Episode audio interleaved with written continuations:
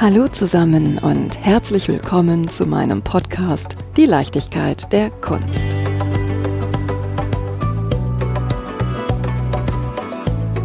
Wenn nicht jetzt, wann dann?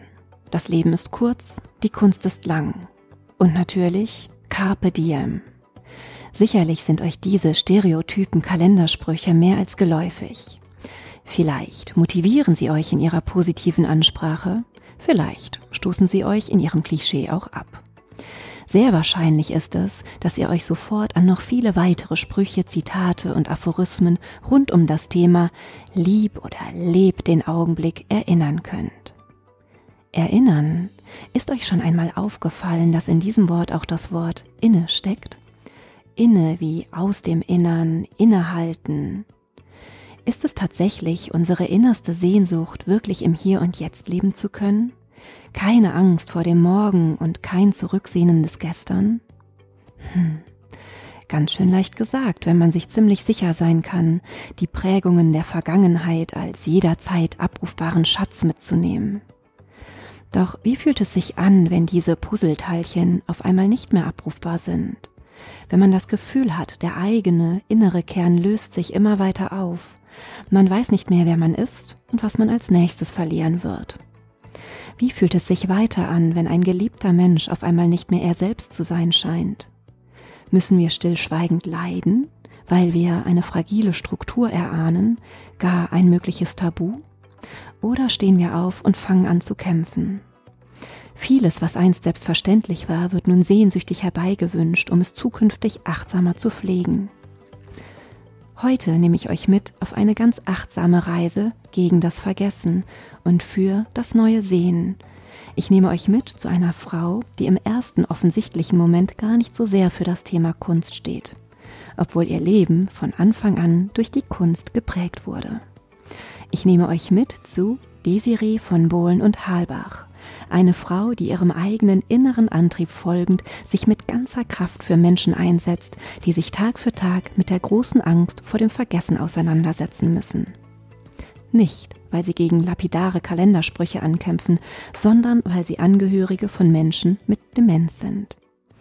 Liebe Desiree, meine Eingangsfrage lautet meist, bitte stell dich und deinen Weg in die Kunst vor. Dir stelle ich nun die Frage, wie hat dich Kunst von Anfang an begleitet? Ja, Kunst hat mich begleitet, seitdem ich lebe, indem mein Vater Kunsthistoriker war. Er ist leider gestorben, vor sechs Jahren schon. Und er hat München, denke ich mal, kunsthistorisch schon sehr mitgeprägt. Magst du verraten, wer dein Vater ist bzw. war? Mein Vater ist und war, also für mich ist er es immer noch, Johann Georg Prinz von Hohenzollern und er hatte den schönen Spitznamen Hansi Hohenzollern. Eigentlich unter Hansi Hohenzollern kennt ihn hier jeder in München und das machte ihn, sagen wir mal, sehr viel nahbarer, weil das Prinz macht ja schon so ein bisschen Schranken auf.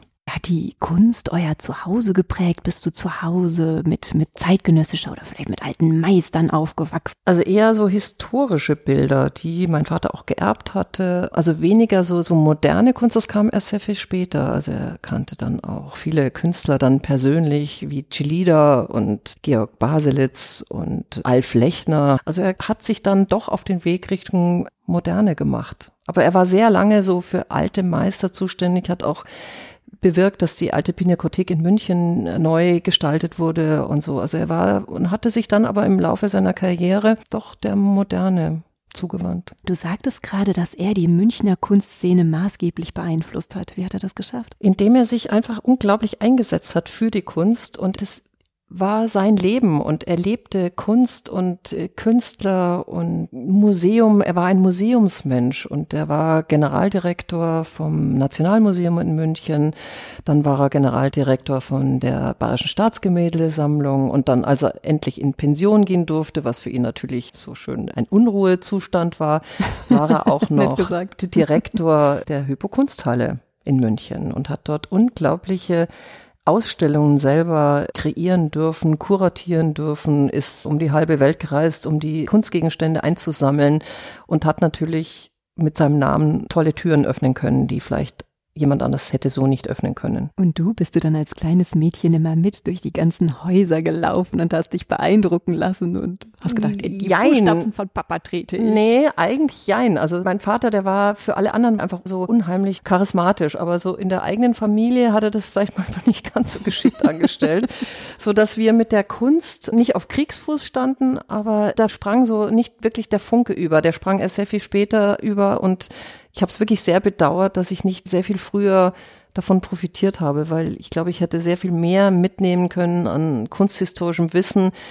Ja, aber es ist ja oft so, dass der Prophet im eigenen Lande nichts gilt. Und dann kam ich dann irgendwann auf die Idee, Kunstgeschichte zu studieren und bekam dann so als Tipp von meinem Vater, bitte studier irgendwas, bloß nicht Kunstgeschichte. Und was hast du dann studiert? Ja, das ist so ein bisschen peinlich, weil ich habe dann gedacht, ich muss jetzt Journalismus studieren und hatte mich angemeldet und war am ersten Tag an der Uni und war zu allen irgendwie falsch und habe überhaupt nichts gefunden da in dieser großen Uni in München. Und habe gedacht, nee, also das ist es jetzt irgendwie auch nicht. Und habe dann nach einem Tag gesagt, nein, ich lasse es sehr zum Entsetzen meines Vaters und bin dann eigentlich nach London gegangen und habe dort in einer Werbeagentur mitgearbeitet. Wir haben ja auch eine Gemeinsamkeit, habe ja. ich herausrecherchiert. Wir sind beide Kommunikationswirtinnen. Wirtinnen, so Neudeutsch. Neudeutsch, genau.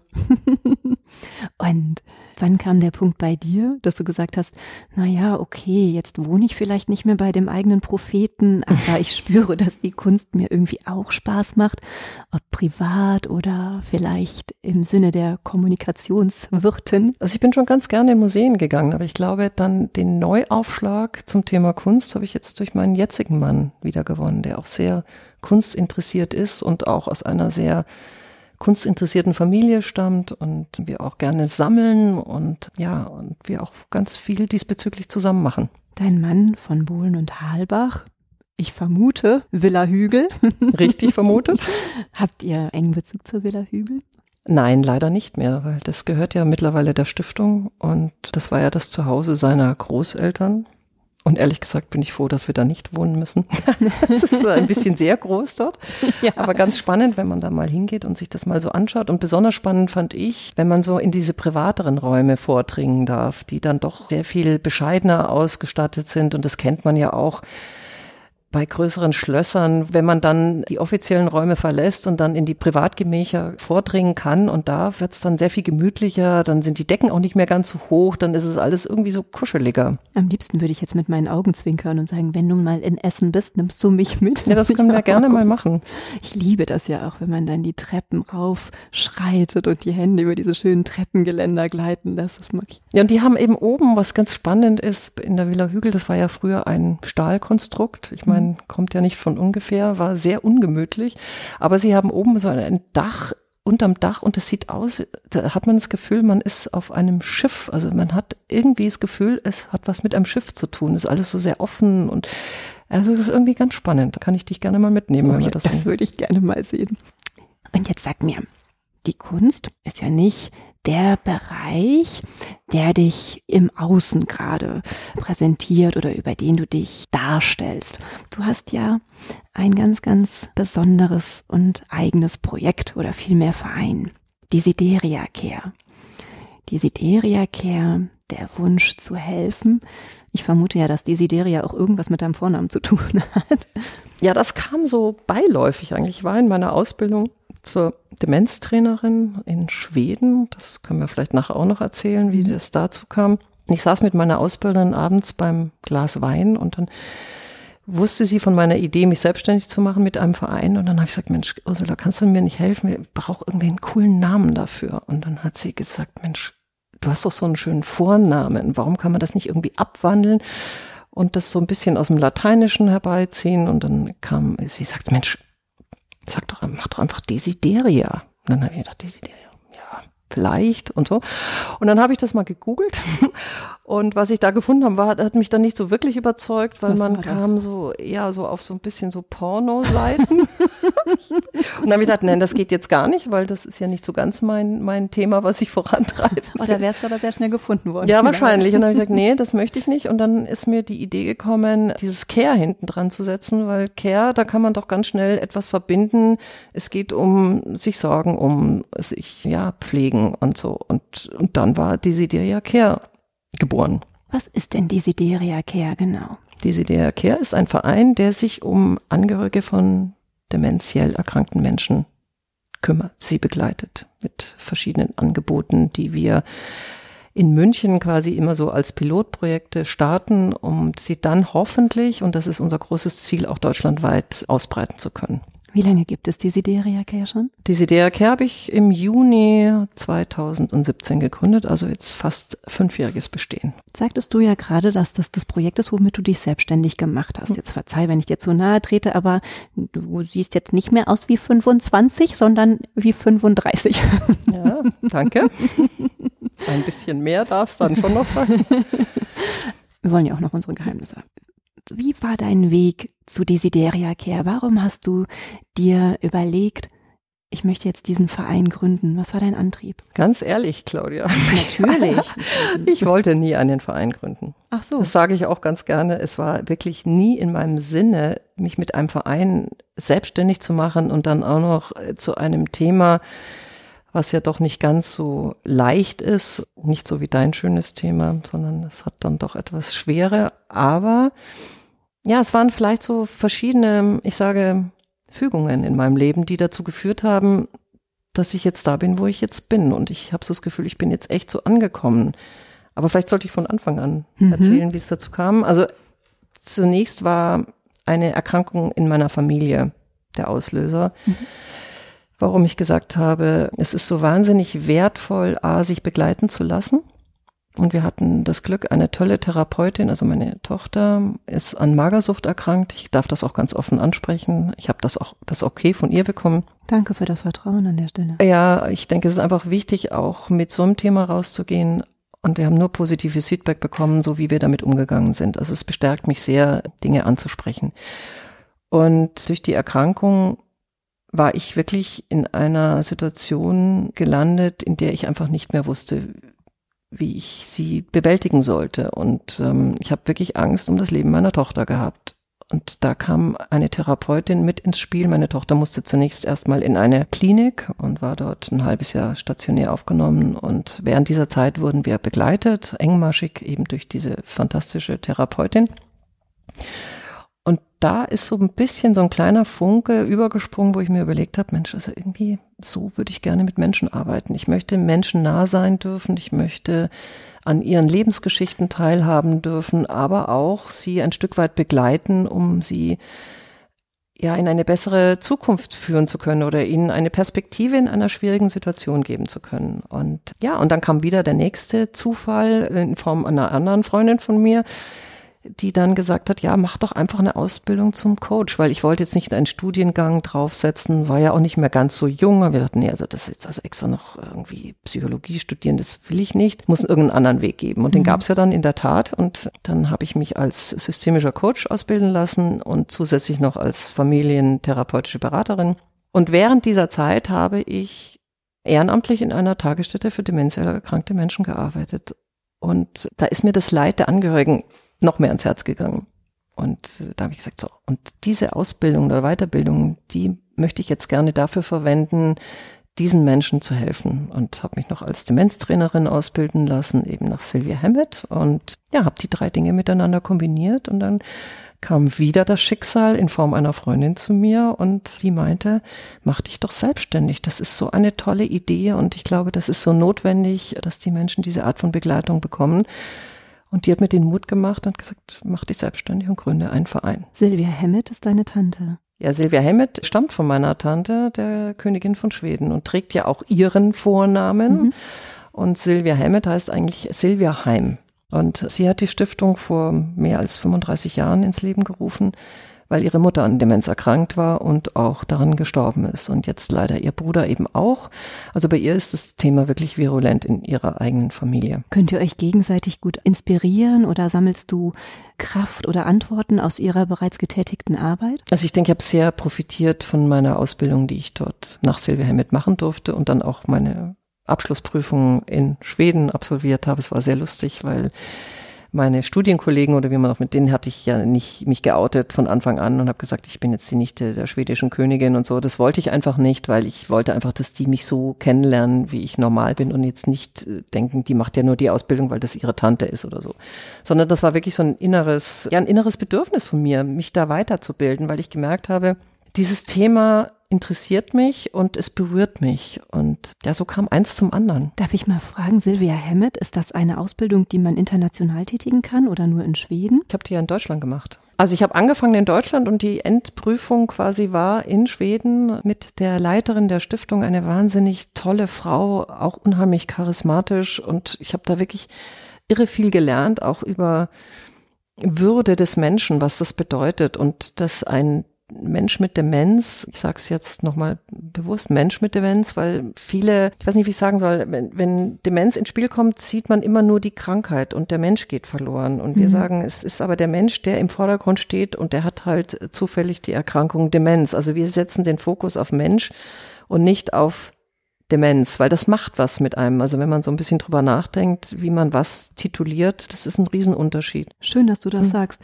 Mir geht das ganz ähnlich. Mich stört es oft, dass Menschen, andere Menschen durch die Art der Bezeichnung sofort in eine Schublade mhm. kategorisieren und man kommt nicht mehr raus. Und ich glaube, dass, jetzt kenne ich mich natürlich in dem Gebiet der Demenz nicht so gut aus, aber ich könnte mir vorstellen, je nachdem, in welchem Stadium man ist, dass es ganz viele positive, schöne Momente gibt, wo man vielleicht auch noch ein, weiß ich nicht, Schwimmer ist oder ein Kartenspieler oder ein Gärtner oder was auch immer. Hm.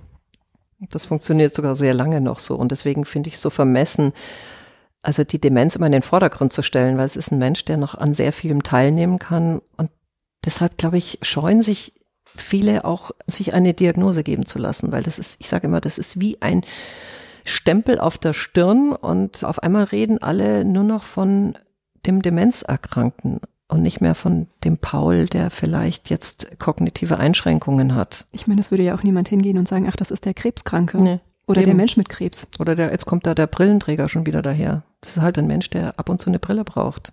Wie schön, dass wir das hier an der Stelle so öffentlich machen können. Ich habe mich schon gewundert, warum du sagst Mensch mit Demenz und nicht Demenzerkrankter. Du hast gesagt, dass du systemischer Coach bist. Mhm. Was bedeutet denn systemischer Coach genau? Also als systemische Coach haben wir eigentlich so äh, das Ganze, wir konzentrieren uns jetzt in unserer Arbeit auf die Familie, weil wir das ganz wichtig finden. Und die Familie ist eigentlich die Institution, die auch so Demenzerkrankte zu Hause versorgen. Also und da betrachten wir nicht nur den, sagen wir mal, den Partner, wenn es jetzt die Frau oder der Mann ist, der erkrankt ist, sondern da sind auch die Kinder involviert, da ist vielleicht auch die Tante involviert oder die Schwester oder irgendwas. Also ein System ist ja das gesamte Abbild einer Familie. Wir leben alle in Systemen, ja. Eine Partnerschaft ist ein System. Wir leben in einem ganz großen System, nämlich dem Staat, oder wir leben als Familie in einem System.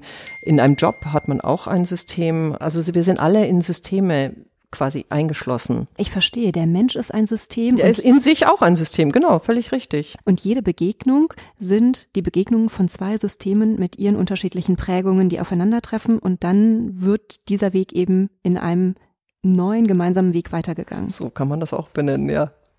Ich finde, es ist sehr komplex und wenn man eine Familie begleitet, sollte man auch alle irgendwo zu Wort kommen lassen, weil jeder hat einen anderen Blick auf die Situation. Und das finde ich ganz spannend. Oder wir arbeiten auch viel mit Familienbrett. Das heißt, unsere Klienten können ihr System, ihr Familiensystem externalisieren, sprich auf ein Brett stellen in Form von Figuren, Hölzern, egal für was sie sich entscheiden, Größen, verschiedene Farben und können dann somit einen Blick auf ihr Familiensystem gewinnen. Und da passieren ganz erstaunliche Dinge, weil auf einmal kriegt man, wenn man aus der Vogelperspektive auf etwas draufschaut, völlig andere Impulse, als wenn man immer nur davon redet. Man sieht auf einmal, wie stehen denn die Menschen hier auf diesem Brett zueinander? Wer schaut wen an? Warum schauen die weg? Warum ist der in einer anderen Distanz zu dem nächsten und man kann an diesem Familienbrett super schön arbeiten. Man kann auch Krankheiten mit aufs Brett bringen. Also in unserem Fall natürlich die Demenz. Wo steht die denn? Bei wem steht die? Was macht die mit den ganzen Personen? Und somit kriegt man einen ganz tollen Einblick in so eine Familie und auch eine Klientin von mir sagt auf einmal, ah, oh, jetzt erkenne ich, das ist ja gar nicht mein Problem Ich habe jahrelang gedacht, das wäre meins, das gehört ja meinen Kindern zum Beispiel. Das ist deren Problem. Und ich schlage mich ein Leben lang mit diesem Problem rum und merke auf einmal, das ist nicht meins. Ja, ich glaube, dass über die Erfahrung, wie die Krankheit mit einem umgeht, man wahnsinnig viel über die eigene Familie und seine Strukturen erfährt. Also viele kommen zu uns mit dem Thema Demenz und auf einmal arbeiten wir an ganz anderen Themen. Es sind Muster in Familien unterwegs, wo man geglaubt hätte, die wären irgendwie erledigt oder die werden besänftigt, aber auf einmal poppen die wieder auf, weil die Demenz in einem Familiensystem sehr viel durcheinander wirbelt. Neue Kompetenzen müssen aufgebaut werden. Der eine baut sie ab, der andere muss sie aufbauen. Zum Beispiel Kinder werden auf einmal, wenn sie ihre Eltern pflegen, zu deren Verantwortlichen normalerweise ist andersrum. Mhm. Also es ist, ist ein großer Wechsel und der muss erstmal verdaut werden und dann sollte man am besten draufschauen und sagen, ja, wo stehe ich denn da? Was will ich als pflegender Angehöriger? Was kann ich dazu beitragen, dass es mir in dieser Situation auch gut geht, damit ich diese Situation besser bewältigen kann? Ja, und auch, dass die Demenz nicht ausschließlich im Fokus des Miteinanders steht, sondern vielleicht auch noch viele weitere gute Momente wieder sichtbar werden, mhm. oder? Ja, wir möchten auch mit unseren Klienten dahingehend arbeiten, dass wir sagen, auch wenn es belastend ist, schaut euch an, was, A, was macht ihr gut? Was könnt ihr alles? Was schafft ihr alles? Nicht immer nur sagen, was geht nicht mehr. Und B, einfach auch schöne Momente versuchen zu kreieren, bewusst zu kreieren und sagen, das tut uns allen gut und das können wir uns dann auch als Erinnerung mitnehmen. Einfach diesen schönen Moment bewusst erleben. Im Hier und Jetzt sage ich immer, das klingt so blöd, aber du hast ja eingangs auch gesagt. Und das ist, ich glaube, der Schlüssel, wenn man mit dieser Erkrankung leben muss in der Familie, viele Dinge im Hier und Jetzt zu erleben und wertzuschätzen, was noch möglich ist und nicht immer dahin zu gucken, was ist nicht mehr möglich. Was ist denn zum Beispiel möglich? Klar, es kommt auf den Schweregrad ja. der Erkrankung an. Ja, Lebensqualität ist ja sehr subjektiv und Lebensqualität verändert sich. Ich meine, wenn wir uns überlegen, was haben wir als Jugendliche, was war da für uns Lebensqualität, was war wichtig und was ist uns jetzt wichtig und was brauche ich in meinem Leben, um glücklich zu sein? Und ich glaube, das wandelt sich, egal ob wir jetzt erkrankt sind oder nicht, das wandelt sich auch bei ganz normalen Menschen. Und jetzt, wenn ich sage, ich habe einen Menschen mit Demenz zu Hause, um den ich mich kümmere, was macht ihn glücklich? Wo kann ich ihm noch helfen? Was können wir gemeinsam genießen? Zum Beispiel Musik ist ein unglaublicher Schlüssel zu Erinnerungen. Wir selber organisieren ja auch Konzerte für Menschen mit und ohne Demenz. Also ganz bewusst, die Familie soll bei uns kommen und wir erleben da so schöne Momente, wo wir sagen, dafür ist es wert, da zu arbeiten und da zu helfen. Spielt die Kunst auch eine Rolle? Die Kunst spielt eine Rolle. Also jemand, der gerne malen wollte, sein Leben lang auch noch weiterhin malt und dass man auch die Möglichkeit gibt zu malen oder Kunst, also im Sinne von Musik schaffen zum Beispiel. Also jemand, der gerne ein Instrument gespielt hat sein Leben lang, der spielt auch in der Demenzerkrankung oft noch sehr, sehr lange, weil das sind so Dinge, die bleiben, die, die sind so manifestiert auch im Gehirn, dass die sich da nicht so schnell auflösen, genauso wie Texte von Liedern, die man immer gerne gesungen hat. Oft können die Menschen kaum mehr einen vernünftigen Satz rausbringen, aber die Liedtexte, die sind auf einmal dann da, wenn die Musik losgeht. Ich habe auch mal gehört, wenn man stottert, sobald man anfängt zu singen, geht das Stottern, geht das Stottern weg. weg. Und wenn man anfängt zu sprechen, kommt das wieder. Und es überrascht mich jedes Mal zu erfahren, was Musik oder was Lieder und Singen alles für neue Räume schafft. Ja, es heißt ja nicht umsonst, dass es Musiktherapie richtig gibt. Mhm. Und Musik einzusetzen zum Beispiel ist auch ein ganz wichtiger Moment in, in einer Familie. Also wenn der das, der Erkrankte das auch immer mochte, es gibt ja Menschen, die können mit Musik jetzt nicht so viel anfangen, dann sollte man auch nicht versuchen, sie mit Musik zu bespielen, die sie nicht mögen, weil dann, glaube ich, erreicht man genau das Gegenteil. Also haben die Konzerte zwei Ziele. Zum einen einen schönen Moment im Jetzt zu schaffen und gleichzeitig für Erinnerung zu sorgen. Mhm. Mhm.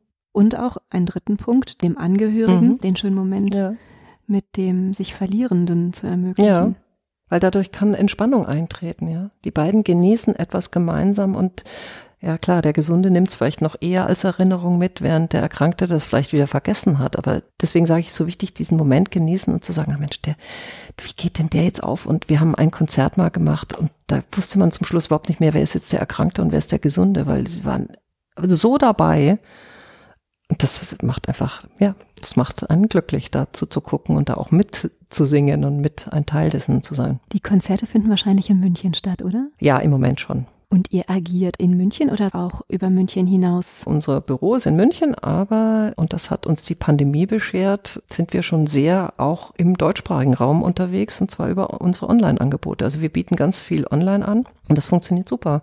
Also wir hätten uns nicht vorstellen können, dass Angehörigengruppen per Zoom funktionieren, aber sie funktionieren. Es ist zwar nicht genau das gleiche, wie wenn jemand dir gegenüber sitzt im Raum, weil da hast du eine ganz andere Energie. Also empfinde ich so. Aber auf der mhm, anderen Seite so. erreichen wir Familien, die sagen wir mal, über Deutschland oder auch in Österreich, Schweiz verstreut leben, um sich um einen Erkrankten zu kümmern. Das heißt, wir haben ganz viele Geschwisterpaare bei uns in den Gruppen und in den Seminaren sitzen und die können jetzt durch diese Online-Formate gemeinsam an dem Thema arbeiten und kriegen auch noch Feedback aus der Gruppe und sagen, wow, also wir profitieren sowohl, dass wir uns jetzt gemeinsam über das Thema austauschen können und kriegen noch zusätzlich Feedback und aus der Gruppe. Also das ist super. Ist das eine Art Werkstatt, die ihr anbietet? Nein, das sind Seminare. Mhm. Und die haben einen edukativen Teil, deswegen heißen sie auch Education Demenz. Und da ist der eine Teil ist ganz stark auf Wissensvermittlung, was extrem wichtig ist bei dieser Erkrankung. Man muss wissen, was passiert oder was kommt auf mich zu in allen Facetten. Und der nächste Teil in diesem Seminar ist dann einfach die, die Gruppe an sich, die sich dann miteinander austauscht. Und das ist so extrem wertvoll, weil wir sagen, jeder, der da sitzt, ist Experte in seinem eigenen Umfeld und kann System, System genau, mhm. und kann unglaubliches Wissen auch an die anderen weitergeben. Und jeder hat das Gefühl, er ist nicht alleine. Also was wir ganz oft hören, dass die so einsam werden, weil sie sind mit ihrem Thema alleine und isolieren sich auch immer mehr, weil die Freunde wollen das nicht die ganze Zeit hören. Und indem sie sich in diesen Gruppen wiederfinden, haben sie das Gefühl, ich bin nicht alleine. Ich habe bei meiner Vorbereitung herausgefunden, dass die Zahl der Menschen mit Demenzerkrankungen ähnlich hoch ist wie die der Krebserkrankten. Ja. Es ist wirklich so. Wie ist denn der Zugang für die Angehörigen? Ist es sehr leicht zu akzeptieren, okay, ich habe jetzt einen lieben Menschen, der an Demenz erkrankt ist, jetzt gehe ich hin und setze mich aktiv dafür ein, dass er begleitet wird? Oder ist da vielleicht auch erstmal ein persönlicher Prozess des Akzeptierens und auch des Nach außen gehens vielleicht ein Schamgefühl? Hm, da sprichst du was sehr Wichtiges an. Also die Akzeptanz, dass eine Erkrankung eventuell vorliegen könnte. Also erst bewegt man sich echt so in so einem nebulösen Umfeld, nennen wir das immer. Also da merkt man, der Angehörige wird vielleicht ein bisschen komisch oder vergisst öfter mal was oder wird vielleicht ein bisschen lethargischer oder möchte nicht mehr an Gruppen teilnehmen oder möchte nicht mehr ausgehen oder Menschen treffen und zieht sich so ein bisschen auch zurück. Und äh, wenn man so, so das ein bisschen beobachtet, dann denkt man sich, ja Mensch, was könnten das sein? Also ist immer die Frage, wann ist der Punkt wirklich, wann ist es nicht mehr ein normales Vergessen? Also jeder Mensch, wenn er älter wird, vergisst einfach Dinge. Das ist ganz normal. Das Gehirn baut sich auch ein Stück weit ab. Aber wann ist wirklich der Punkt, wo man sagt, dieses Vergessen ist nicht mehr normal, sondern ist eine Demenz und da geht's schon los. Und jeder versucht, der Erkrankte natürlich auch, das zu vertuschen. Mhm. Und die sind so geschickt, Dinge zu vertuschen. Man schreibt Dinge, wenn einem das Wort zum Beispiel nicht mehr einfällt. Dann kann Och, das mache ich auch. Ja, aber das ist nur mhm. Vergessen ist auch so ein bisschen für das Gehirn, das ist ein Schutz, ja. Wir mhm. werden so zugebaldert mit Informationen und in der jetzigen Zeit noch mehr als früher. Ich glaube, das manchmal ist das Gehirn so in einer absoluten Überforderung, aber das ist, hat dann noch nichts mit Demenz zu tun. Also da müssten die Faktoren, wenn man sie bemerkt, mindestens ein halbes Jahr bestehen und dann auch schlimmer werden. Und dann sollte man sich schon mal überlegen, geht man diagnostisch vor und lässt eine Diagnose erstellen. Was natürlich für die Familien schwer ist, weil wenn es dann mal da steht, dann kommt man dem auch nicht mehr aus. Also und Demenz ist eine Palliativerkrankung und das sagen wir mal relativ schnell. Also die führt zum Tod. Und es gibt leider bis heute nichts, was dies aufhalten kann. Und deswegen haben auch viele so Angst vor dieser Diagnose, weil bei Krebs hat man ja oft noch die Hoffnung, dass es geheilt werden kann. Aber eine Demenzerkrankung ist nicht heilbar, wenn sie eine primäre Demenzerkrankung ist. Da gibt es dann auch wieder Unterschiede, primäre, mhm. sekundäre Demenzen. Sekundäre sind Demenzerkrankungen, die auf einer anderen Krankheit basieren. Also da ist nicht das Gehirn per se erkrankt, sondern zum Beispiel beim Schädelhirntrauma kann sich eine Demenz bilden oder wenn jemand alkoholsüchtig ist oder Drogen konsumiert hat oder eine Stoffwechselerkrankung hat, dann kann sich eine Demenz oben draufsetzen. Manchmal kann man es auch heilen, aber eine primäre Demenz, also das Gehirn an sich ist erkrankt, da gibt es leider keine Heilung, so zum Beispiel wie die Alzheimer-Erkrankung. Wenn ich mir vorstelle, dass ein Hörer vielleicht feststellt, hm, ich beobachte in meinem näheren Umfeld Personen, die da irgendwie etwas vergesslicher sind, sind Personen, die mir sehr nahe stehen, Ab welchem Zeitpunkt kann ich mich denn an dich bzw. an Desideria Care wenden? Noch vor der offiziellen Diagnose oder auch schon, ja. wenn ich vielleicht Rat suche, ich möchte meinem Vater, meiner Mutter helfen, diesen Schritt zu gehen zum Arzt. Du musst keine Angst haben. Beides. Also wir würden uns wirklich freuen, dass die Menschen so früh wie möglich bei uns aufschlagen. Und auch wenn es noch keine Diagnose gibt, wenn da so Verdachtsmomente entstanden sind, die man auch nicht mehr los wird, das manifestiert sich ja irgendwann, denken wir, oh, was ist denn, was ist denn das? Also auch gerne schon da. Mhm. Aber die meisten kommen, sage ich immer, leider zu uns, wenn das Kind schon im Brunnen gefallen ist und wenn man schon merkt, ich bin jetzt so überfordert, ich schaff's nicht mehr. Also ich merke, dass ich da ganz schön Nachholbedarf habe, um meine Augen noch mehr in Richtung Menschen mit Demenz und einem Zugang zu richten. Welche Möglichkeiten findet ihr, um, um, wenn ich jetzt sage, einen leichten Zugang zu finden, klingt das vielleicht etwas eigenartig, aber gibt es Projekte, um diesen Verein mehr in die Sichtbarkeit zu rücken? Um ja. vielleicht ein neues Sehen zu entwickeln?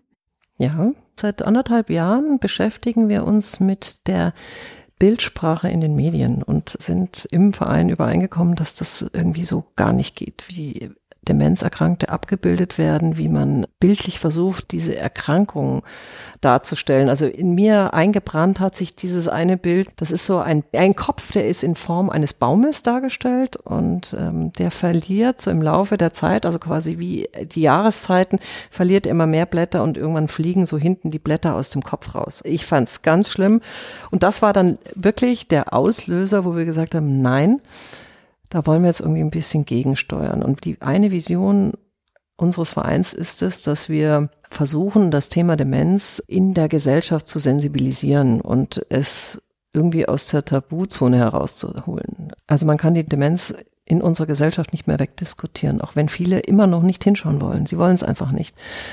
Und dann haben wir uns überlegt, was können wir denn da machen? Und dann ist uns die Idee gekommen, einen Fotowettbewerb ins Leben zu rufen. Der startete letztes Jahr im November und mit diesem Fotowettbewerb möchten wir einen Bewusstseinswandel herbeiführen in der Gesellschaft. Wir möchten mit den Bildern, die wir hoffentlich generieren werden, eben diese schönen Momente auch darstellen. Also wir wollen dann nicht so tun, als wäre Demenz nur Tralala, sondern Demenz ist ein schweres Thema, aber mit der Perspektive auch, dass es schön sein darf. Und das kriegen wir auch in unserer Praxis immer wieder gespiegelt. Die Klienten sagen, es gibt auch so viele schöne Sachen, die wir erleben dürfen. Nur man muss das Auge dafür schärfen, wie du vorhin auch, glaube ich, gesagt hast. Und Bilder haben eine sehr hohe Macht, etwas zu verändern in unseren Köpfen. Also wenn ich mir Fotos anschaue, die bewirken ja irgendwas. Es kann im Negativen wie im Positiven passieren.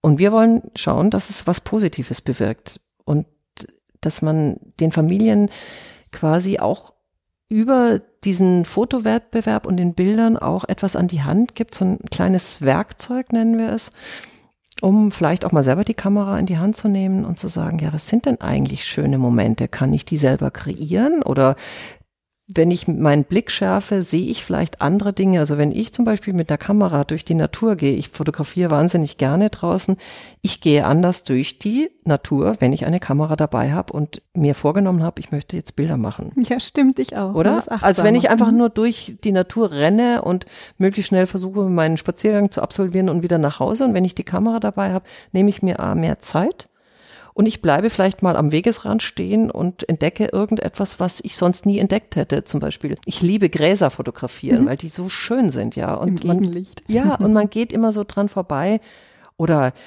weiß nicht, Disteln oder einfach auch, äh, wir nennen es Unkraut. Ich finde Spinnennetze. Ja, genau.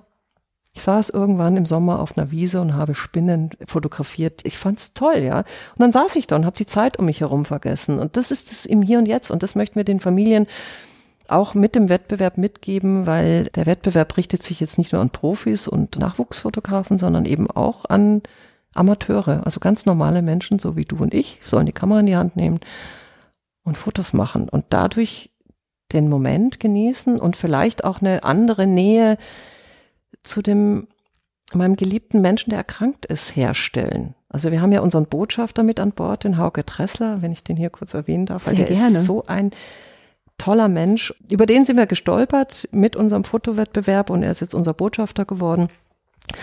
Und der begleitete seinen an Alzheimer erkrankten Vater. Und er hatte kein gutes Verhältnis, darüber spricht er auch ganz offen zu seinem Vater. Und während einer wunderbaren Reise nach Lappland, die er mit seinem Vater noch gemacht hat, ist er seinem Vater sehr nahe gekommen. Jetzt war der Vater allerdings auch Fotograf, also der hatte jetzt nicht ein Störgefühl, wenn eine Kamera auf einmal da war.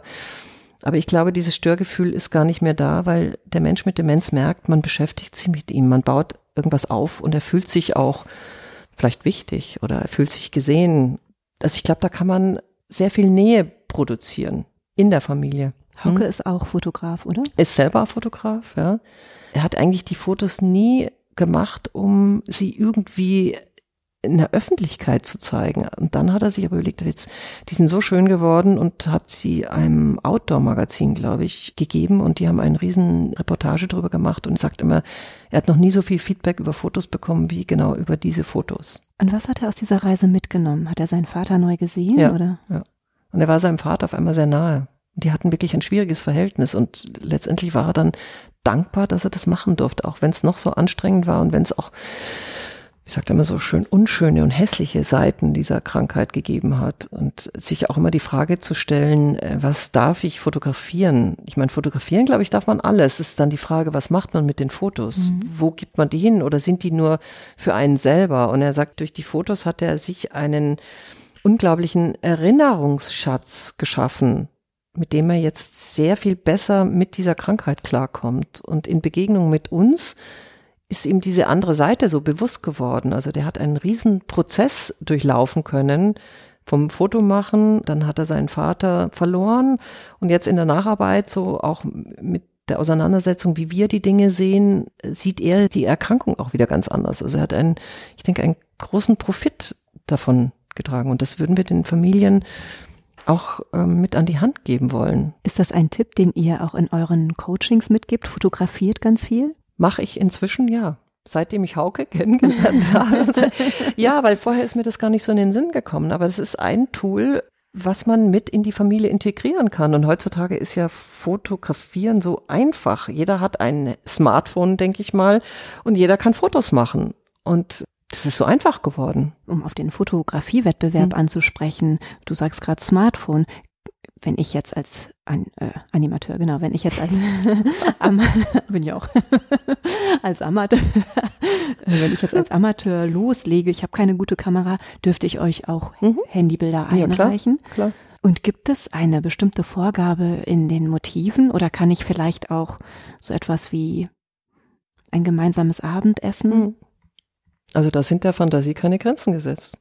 Also es kann auch was Gegenständliches sein, was man vielleicht mit einer Demenzerkrankung gleichsetzen kann. Also es muss jetzt nicht, wenn man sich scheut, den Menschen zu fotografieren, vielleicht gibt es Situationen, dass man ihn so gar nicht darstellen muss. Also wir wollen das ja auch gar nicht so einschränken. Also wir haben jetzt zum Beispiel auf unserer Webseite demenzneusehen.de kann man mal gucken, wie Hauke Dressler das macht, wie er seinen Vater fotografiert hat. Man kann sich daran anlehnen, aber man kann auch was völlig anderes für sich entdecken. Der Wettbewerb begann im November letzten Jahres. Mhm. Und bis wann wird er gehen? Bis 15. Juni. Und mal angenommen, also ich habe mich ja schon geoutet, ich bin kein Profi, gibt es zusätzlich, dass ich ähm, meine Erinnerung wachhalte, mich vielleicht nochmal mit meiner an Demenz erkrankten geliebten Person intensiver auseinandersetze, auch vielleicht einen Anreiz, sich zu beteiligen? Gibt es ein Preisgeld ja, klar, oder klar. ich will jetzt hier nicht so. Nein, aber da sind wir ganz stolz. rüberkommen. Nein, aber da sind wir ganz stolz, weil es sind 10.000 Euro ausgesetzt, sage ich mal. Und da finde ich, das ist schon ein tolles Preisgeld. Also ich glaube, der Profi kriegt 5.000 und der Nachwuchsfotograf 3.000 und der Amateur 2.000. Gibt es eine Stiftung, die dahinter steckt? Ja, das ist die Josef und Luise Kraft Stiftung in München. Mhm. Da sind wir total glücklich, dass wir die mit an Bord holen konnten, dass die uns diesen Fotowettbewerb finanziert und ermöglicht eigentlich. Also ihr könnt mir ja vorstellen, dass es auch eine Jury geben wird, die dann eben entsprechend entscheidet, welche die Gewinnerbilder sein werden. Darfst du verraten, wie sich die Jury zusammensetzt? Ja, klar. Und wir sind nämlich sehr stolz auf unsere Jury. Also da ist zum Beispiel dabei die Amelie Schneider und die ist die Leiterin von der Bildredaktion Die Zeit. Dann haben wir einen ganz tollen Fotografen dafür gewinnen können, den Armin Smailovic aus München. Dann eine Professorin, Dr. Henriette Herwig, die doziert an der Heinrich-Heine-Universität in Düsseldorf ebenfalls ein Professor Dirk Gebhardt an der Hochschule in Dortmund. Also ich denke, wir sind wirklich präsent und, und sehr gut aufgestellt. Dann ist meine Wenigkeit ist dabei und dann ist der Vorstand der Josef und Luise Kraft Stiftung, der Herr Mosler mit an Bord und noch der Dr. Fritz Scherer, der ist Generationenrepräsentant, so nennt er sich. Also ich denke, wir sind wirklich sehr, sehr gut aufgestellt und können stolz sein, dass sich so viele Menschen zu diesem Wettbewerb bekennen, weil als wir damit angefangen haben, haben die Anwälte zum Beispiel gesagt, also sowas geht nicht, können wir nicht machen, weil das ist zu schwierig juristisch, das alles abzuklären. Aber wir haben es geschafft und wir sind wirklich stolz darauf. Ja, herzlichen Glückwunsch. Und ja, danke. Ich, ich höre auch schon, ihr seid bundesweit vertreten. Ich nehme an, dass der Wettbewerb auch bundesweit ausgeschrieben Klar. ist mal angenommen, ich würde jetzt hier auch Hörer in Österreich und der Schweiz und so erreichen, ist es auch dachweit? Nein, leider nicht. Das konnten wir nicht machen, weil die juristischen äh, Bedingungen so anders sind, sowohl in Österreich als auch in der Schweiz. Und das wäre für uns juristisch nicht darstellbar gewesen, leider, weil wir finden, wir müssen dachweit agieren. Ähm, mhm. Aber im Moment, also zumindest jetzt für den ersten Aufschlag, das ist ja wirklich der erste Fotowettbewerb, den es in der Art überhaupt gibt, haben wir gesagt, nein, wir machen es jetzt ähm, nur in Deutschland, um uns juristisch einigermaßen wohlzufühlen, weil als Vorstand ist man dann leicht angreifbar und das möchte ich eigentlich nicht. Hm, ja, das verstehe ich. Und werden wir die Bilder irgendwann auch mal in der Öffentlichkeit sehen können? Ja, also die Planung ist eine Ausstellung oder mehrere Ausstellungen im öffentlichen Raum zu kreieren. Also wie wir das genau machen werden, da sind wir noch am basteln, sage ich mal so, weil wir natürlich erstmal abwarten müssen, was kriegen wir für Fotos. Also im Moment ist dieses Thema, wir nennen es nur unsere Blackbox, weil wir keine Ahnung haben, was für Fotos wir bekommen. Aber die Idee, um auch eine Nachhaltigkeit mit den Fotos zu bewirken, ist es schon eine Ausstellung. Und zwar, uns schwebt jetzt nicht so eine, ja, wie soll ich sagen, ich will es ja nicht abwerten, so eine Ausstellung in irgendwelchen Räumen, sondern wir möchten in den öffentlichen Raum gehen. Und da sind wir jetzt gerade in unserer kreativen Phase, um zu sehen, wie kann man das machen? Wer kann uns da unterstützen? Und wann kriegen wir das überhaupt gebacken? Also ich denke so vor Ende des Jahres auf keinen Fall. Also ihr lieben Hörenden, hiermit die große Aufforderung, bitte, ob Profi, Nachwuchs, Fotograf, Fotografin oder Amateur, Amateurin, bitte beteiligt euch rege an dem Fotowettbewerb. Ich denke, dass man alle Details und Informationen auf der Website www.demenzneusehen.de mhm. nachlesen kann. Und natürlich, falls es fleißig Tipps gibt, wo man wie online und im Außenbereich präsentieren kann. Wer sich noch nicht so sicher ist, wir haben eine Denkwerkstatt eingerichtet, die wir regelmäßig ins Leben gerufen haben zum Thema Fotografieren. Die letzte vor dem Wettbewerbsschluss findet am 3. Mai statt. Also wer sich da noch einklinken möchte, bitte kommt auf unsere Webseite und meldet euch an. Wir freuen uns auf viele Fragen, die da auf uns einprasseln werden. Eine große Frage der Hörenden wird sicherlich sein, warum sitzen Desiree und Claudia zusammen? Wie sind die beiden denn verknüpft? Warum mache ich einen Podcast über Demenz? Hat ja erstmal so gar nichts mit Kunst zu tun. Geht es allein um den Aufruf, Demenz neu sehen, bitte beteiligt euch. Geht es um die Geschichte deines Vaters, der in Bayern sehr aktiv als Kunstförderer unterwegs war? Oder gibt es vielleicht auch noch eine dritte Möglichkeit? Magst du sie verraten oder soll ich? Ich glaube, Claudia, das ist jetzt an dir, das zu verraten, weil wir haben einen gemeinsamen Freund, würde ich mal sagen. Ja, einen sehr guten Freund, genau. Der mir sehr viel bedeutet und den ich was äh, ihr auch. ja uns beiden glaube ich. Und ich kann ja vielleicht mal gleich meine Seite der Geschichte darstellen und dann darfst du gleich weitermachen weil das mhm. ist echt lustig wie wie wir zusammengekommen sind. Ja das ist der Michael Schmidt-Ott aus Wien und er ist Rotarier und mein Mann ist auch Rotarier und vor glaube ich zwei Jahren oder fast drei Jahren ich weiß nicht zwei Jahren habe ich zu Hause einen Katalog vorgefunden, einen Auktionskatalog von Sotheby's und Rotary. Und ich blätterte so durch den Katalog und habe mir gedacht, wow, also das ist ja der Wahnsinn.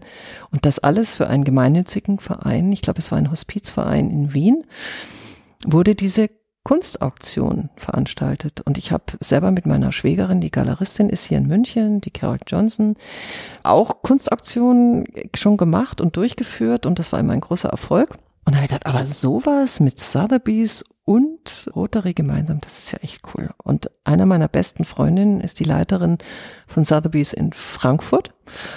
Und dann habe ich sie angerufen und ich gesagt, sag mal, kennst du den Typen, der das macht? Und dann hat sie zu mir gesagt, ja, den habe ich gerade kennengelernt, ich gebe dir mal die Nummer, ruf den einfach an, der ist echt total entspannt. Und dann habe ich gedacht, also ich wage das jetzt einfach, ich rufe den an. Ich will das wissen, wie sowas geht. Ich würde das gerne in Deutschland für meinen Verein haben. und dann habe ich den angerufen und da war der super nett und wir haben uns, glaube ich, auf Anhieb mal zwei Stunden locker unterhalten. Und dann hat er nur gesagt, also er fände es ganz toll, was ich da mache und Demenz ist so ein wichtiges Thema. Aber er wäre jetzt so unter Druck, weil die Auktion, die er damals vorbereitet hat, war so in den letzten Zügen und er sagt, also in den nächsten drei Monaten könne er sich zu gar nichts mehr committen, weil er ist wirklich am Anschlag. Und dann hat er mir gesagt, ja, er würde sich melden, wenn die Auktion vorbei ist und er so einigermaßen wieder am Durchschnaufen ist. Hast du gedacht, das macht er nie? Ja, na, ich habe wirklich, ich habe mir gedacht, naja, also schauen wir mal, ob das was wird, ja. Mhm. Und dann ging diese Zeit ins Land und ich hatte es dann ein bisschen zurückgestellt, weil wir noch viele andere Sachen im Kopf haben. Und dann rief er tatsächlich an und hat gesagt, ja, das wäre ihm auch nicht mehr aus dem Kopf gegangen und er würde gerne mit mir sprechen. Und dann haben wir wieder telefoniert und dann hat er gesagt, ja, er käme auch gerne mal nach München und dann war er bei mir in München gesessen im Büro und wir haben wieder zwei Stunden, glaube ich, geredet und geredet und geredet. Und dann ging er zur Tür und wollte sich verabschieden und dann hat er gesagt, ich mache das mit euch. Toll. Ihr seid mir so sympathisch, ich mache das. Und ich, wow. Cool. Wie cool ist das? ja jetzt noch. Ja, weil mich das so begeistert und das war so, ja, das war auch wieder so eine Fügung das sollte irgendwie zusammenpassen. Und ich war so froh, dass ich mir so meinen Mut zusammengerissen habe und den Typen da in Wien angerufen habe. So, ich, ich habe ihn echt so gefragt, ja, tolles Projekt. Und wie könnte ich das denn in Deutschland auf die Beine stellen? So, das war so meine Eingangsfrage, weil ich konnte ja nicht gleich sagen, hätten Sie Lust, das für mich zu machen? Also das, so frech bin ich dann doch nicht. Aber er hat es dann, glaube ich, schon ganz richtig verstanden. und jetzt sitzen wir in einem Boot. Und jetzt kommst du nämlich ins Spiel. Jetzt darfst du deinen Teil dazu beitragen. Michael und ich, wir sind ja auch schon seit geraumer Zeit sehr eng miteinander befreundet. Und er erzählte mir, auch während eines mehrstündigen Telefonate, Michael, du wirst jetzt als Vieltelefonierer geoutet, von diesem tollen Projekt und mit dieser Begeisterung, mit der er erzählt hat, hat er mich direkt angesteckt. Und ich dachte, ja, vielleicht kann ich ja auch ein Quäntchen dazu beitragen, dieses wichtige Projekt vielleicht nicht sichtbarer, aber hörbarer zu machen. Und dann fingen wir an, miteinander stundenlang zu telefonieren. Und ich freue mich wirklich außerordentlich, dass wir jetzt hier zusammen sind und jetzt auch noch ein bisschen über die Charity-Auktion von dir und Michael. Ja, mir fällt gerade sowas ein, das ist so, der Virus geht irgendwie weiter, ja. Also er hat mich angesteckt und Michael steckt einen wirklich an, wenn man mit ihm telefoniert und auflegt, dann hat man so das Gefühl, ja, man kann eigentlich alles bewegen. Mhm. Also es gibt keine Grenzen die Kreativität nimmt kein Ende und es steckt einen wirklich an und das, deswegen macht es auch so Spaß, mit ihm zu telefonieren. Und irgendwie geht's mir mit dir genauso, weil wir haben uns ja wirklich, er hat uns connected und dann haben wir telefoniert und das war auch schon mal gleich anderthalb Stunden, mhm. glaube ich, so mal mir nichts, dir nichts. Und das passiert ja auch nicht so oft, dass man Menschen, die man gar nicht kennt, sofort ja, so eine, irgendwie eine Nähe spürt und sagt, ja, da, da ist irgendwas. Das freut mich, mich dass ich auch. dich kennenlernen durfte, liebe Claudia. Jetzt muss ich irgendwie einen Link finden und bin ja nervös. also ihr lieben Hörenden, die Auktion findet statt am 5. Oktober 2023. Also Demenz Neuseen, der Fotowettbewerb geht bis Juni. Also da ist erstmal der Einsendeschluss. Das heißt, dann werden wir die ganzen Werke, Fotografien sichten. Dann haben wir im Juli die Jury-Sitzung. Und dann können wir die Gewinner quasi bekannt geben und möchten das gerne im Oktober diesen Jahres machen. Ja, und dann würde ich ganz gerne, wenn das irgendwie machbar ist, auch bei dieser tollen Auktion 23 vielleicht sogar unser erstes Preisfoto oder die ersten drei vielleicht auch äh, mitversteigern lassen, je nachdem, was dabei rumkommt. Wäre ja nämlich ein schöner Connex zu unserem ganzen Thema. Sehr, sehr schöne Idee. Ich weiß gar nicht, ob ich dem Michael das schon verraten habe. Doch, du nervt das jetzt. Der hört ja den Podcast regelmäßig. Guter Punkt. Und wenn nicht, dann fällt er auf. Also, die Auktion wird stattfinden am 5. Oktober 23. Ihr Lieben, merkt euch das bitte schon mal. Kannst du schon verraten oder darfst du schon verraten, wo die Auktion stattfinden wird? Die wird auf jeden Fall in Köln stattfinden bei Sotheby's. Die haben ja das tolle Palais Oppenheim. Ich war selber noch nicht dort, also ich bin sehr gespannt. Und dort wird das stattfinden. Also das ist auch ein, denke ich, großer Erfolg, dass wir dort sein dürfen. Hat der Michael dir denn schon verraten, was für Künstler vertreten sein werden? Aus welchen Regionen werden es rein europäische Künstler sein oder global oder? Also Michael hat mir schon verraten, dass wir an die 200 Werke zusammengesammelt haben, also hauptsächlich er. Ich habe ein bisschen was dazu beisteuern können. Wir dürfen die Werke oder ein Großteil davon, glaube ich, eine Woche lang in dem Palais Oppenheim ausstellen und diese Ausstellung kann kostenlos besucht werden und da sollten so viel wie möglich kommen. Es gibt auch Videoführungen und ich denke, er wird auch die ein oder andere persönliche Führung durch seine Ausstellung machen. Und die Künstler, also er hat mir so ein bisschen was verraten, zwar noch nicht alles, wer da alles dabei ist, aber es ist ziemlich international, also von Amerika über Afrika, über England, Skandinavien, äh, Deutschland natürlich, Österreich. Also ich bin total begeistert, was er da schon alles in dieser kurzen Zeit ansammeln konnte und er stieß wirklich auf große Resonanz, weil auch viele der Künstler mit dem Thema Demenz was anfangen können mhm. und glaube, was wir auch machen wollen, wir wollen diese ganze Auktion oder diese ganze Zeit, bis die Auktion stattfindet, wollen wir auch in den Medien oder in den Social Media begleiten. Und er ist ja jemand, der bereist, nicht alle Künstler, aber die, die er bereisen kann. Er macht eine richtige Künstlertournee und spricht mit den Künstlern, schaut sich die Ateliers an. Und da haben wir schon ganz tolle Ideen, wie man das auch vielleicht ganz spannend auf Instagram veröffentlichen kann und auch vielleicht äh, zum Teil die Vitas der Künstler mit reinnehmen kann und auch warum machen sie das und wenn jemand wirklich einen Demenzbezug in der Familie hat, vielleicht kann man auch darüber reden. Und ich glaube, das macht sehr viel nahbarer. Und an Ideen mangelt es uns da nicht, um dieses ganze Thema bis Oktober 23 so interessant wie möglich zu gestalten und unsere Interessenten auf eine längere Reise mitzunehmen als nur, ich gehe auf eine Auktion und ersteige ein Kunstwerk, sondern es soll eingebunden werden in Stories. Das ist das, was so schön ist. Wir wollen ja, dass über das Thema Demenz geredet wird und dass es kein Tabuthema mehr ist. Egal, wo man unterwegs ist. Und da danke ich dir, liebe Claudia, weil mit deinem Podcast eröffnest du ja wieder ein völlig anderes Publikum. Also ich hätte da nie drüber nachgedacht. Und als der Michael auf mich zukam und gesagt hat, du kannst in den Podcast von der Claudia. Und dann habe ich gesagt, äh, wieso soll ich und Demenz? Was hat denn das mit Kunst zu tun? Aber jetzt haben wir, glaube ich, einen wunderbaren Dreh gefunden. Und was ich so schön finde, ist, du sagtest ja eingangs, dass du zwar von Geburt an durch die Kunst geprägt worden mhm. bist, aber erst gar nicht den Bezug hattest und tatsächlich jetzt so in der, kann man sagen, Lebensmitte, kann man das so sagen, zwischen ab 40 so? Ja, ne? Ja, wir lassen es jetzt einfach mal so genau. stehen. Ab 40 klingt gut. ja, dass du dann wieder zurück zu den Wurzeln findest, da etwas ganz Großes organisieren kannst, etwas Großes auf mhm. die Beine stellen kannst, für deine Leidenschaft, die Angehörigen von Demenz zu unterstützen. Und weißt du was? Ich mache dir jetzt das Angebot, dass ich deinen Verein nicht nur mit diesem einen Podcast unterstützen werde, sondern ich möchte dir gerne anbieten, wenn du das möchtest, weil so fühle dich jetzt nicht unter Druck gesetzt. aber dass ich gerne euch unterstützen möchte, regelmäßig mit Künstlern ins Gespräch kommen möchte, um bis Oktober 2023 immer wieder auf diese tolle Auktion, auf euren tollen Verein aufmerksam zu machen. Ich bin total begeistert. Du kennst mich ja, ich bin, glaube ich, wirklich sehr spontan und sehr offen. Ich finde es echt toll, weil genau sowas brauchen wir. Es muss begleitet werden und es muss integriert werden in eine, in schöne Geschichten, ja, und in, in Geschichten, die das Leben schreibt. So Menschen, Künstler, warum machen die das? Warum spenden die ein Werk für einen Verein, den sie vielleicht in ihrem Leben noch nie gehört haben? Ja, was ist das? Und ähm, ich glaube, wenn man da so ein paar Interviews mit den Künstlern machen kann und wenn du das machen möchtest, ich finde es toll. Sehr, sehr gerne. Es kommt ein anderer Aspekt wieder rein. Mhm.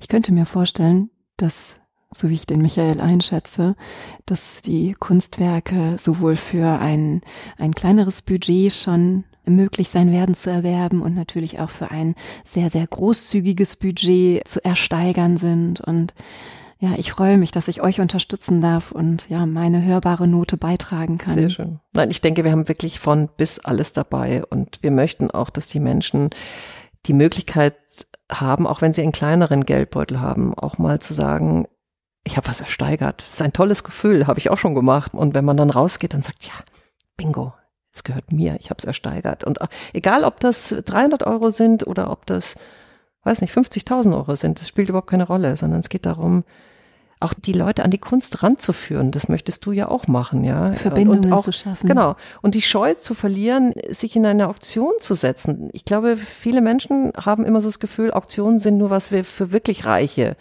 Und das möchten wir eben nicht, sondern wir möchten nahbar sein und wir möchten für alle die Möglichkeit eröffnen, an einer Auktion teilzunehmen. Und dann auch nebenher noch was Gutes zu tun. In diesem Sinne, Desideria Care, der Wunsch, Pflegen zu helfen oder für Pflege zu helfen. Ich glaube, das haben wir hier jetzt in der letzten Stunde wirklich erfüllt oder bestätigt. Ich freue mich so, dass du mir deine Zeit geschenkt hast und wir hier so ausgiebig, ja, deinen Verein kennenlernen durften, die Aufgaben, die Wichtigkeit, Menschen mit Demenz in den richtigen Fokus zu rücken, sie in ihrer, in ihrer Vielschichtigkeit zu betrachten, herauszufinden, was es gibt, um die schönen Momente festzuhalten und dass alles sich in der Kunst einen wird. Hab vielen Dank. Wunderbar, danke dir, Claudia.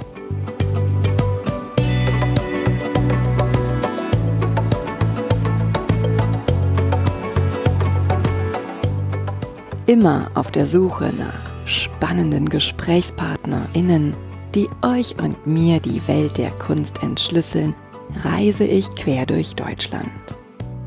Wenn du die Reisen von Die Leichtigkeit der Kunst unterstützen möchtest, dann freue ich mich sehr über deine Kulturpartnerschaft. Geht auch ganz einfach via paypal.me slash Leichtigkeit der Kunst oder mit einer goldenen, silbernen oder bronzenen Mitgliedschaft über steadyhq.com slash die Leichtigkeit der Kunst. Bedanken möchte ich mich von ganzem Herzen bei allen Hörenden, die bereits die ein oder andere Reise unterstützt haben. PS, ihr möchtet mehr über die Leichtigkeit der Kunst erfahren und mal einen Blick hinter die Kulisse werfen? Dann habe ich einen Tipp. Tragt euch in den Newsletter bei steadyhq.com slash die Leichtigkeit der Kunst ein. Ihr habt Fragen, Anregungen und Feedback, dann schickt mir gerne eine E-Mail an claudia@dieleichtigkeitderkunst.de. Und wenn ihr mögt, dann freue ich mich sehr über euer Like und eine Bewertung. Ihr möchtet weitere Informationen? Dann schaut auf meiner Website unter www.dieleichtigkeitderkunst.de. Und nun von Herzen Dank.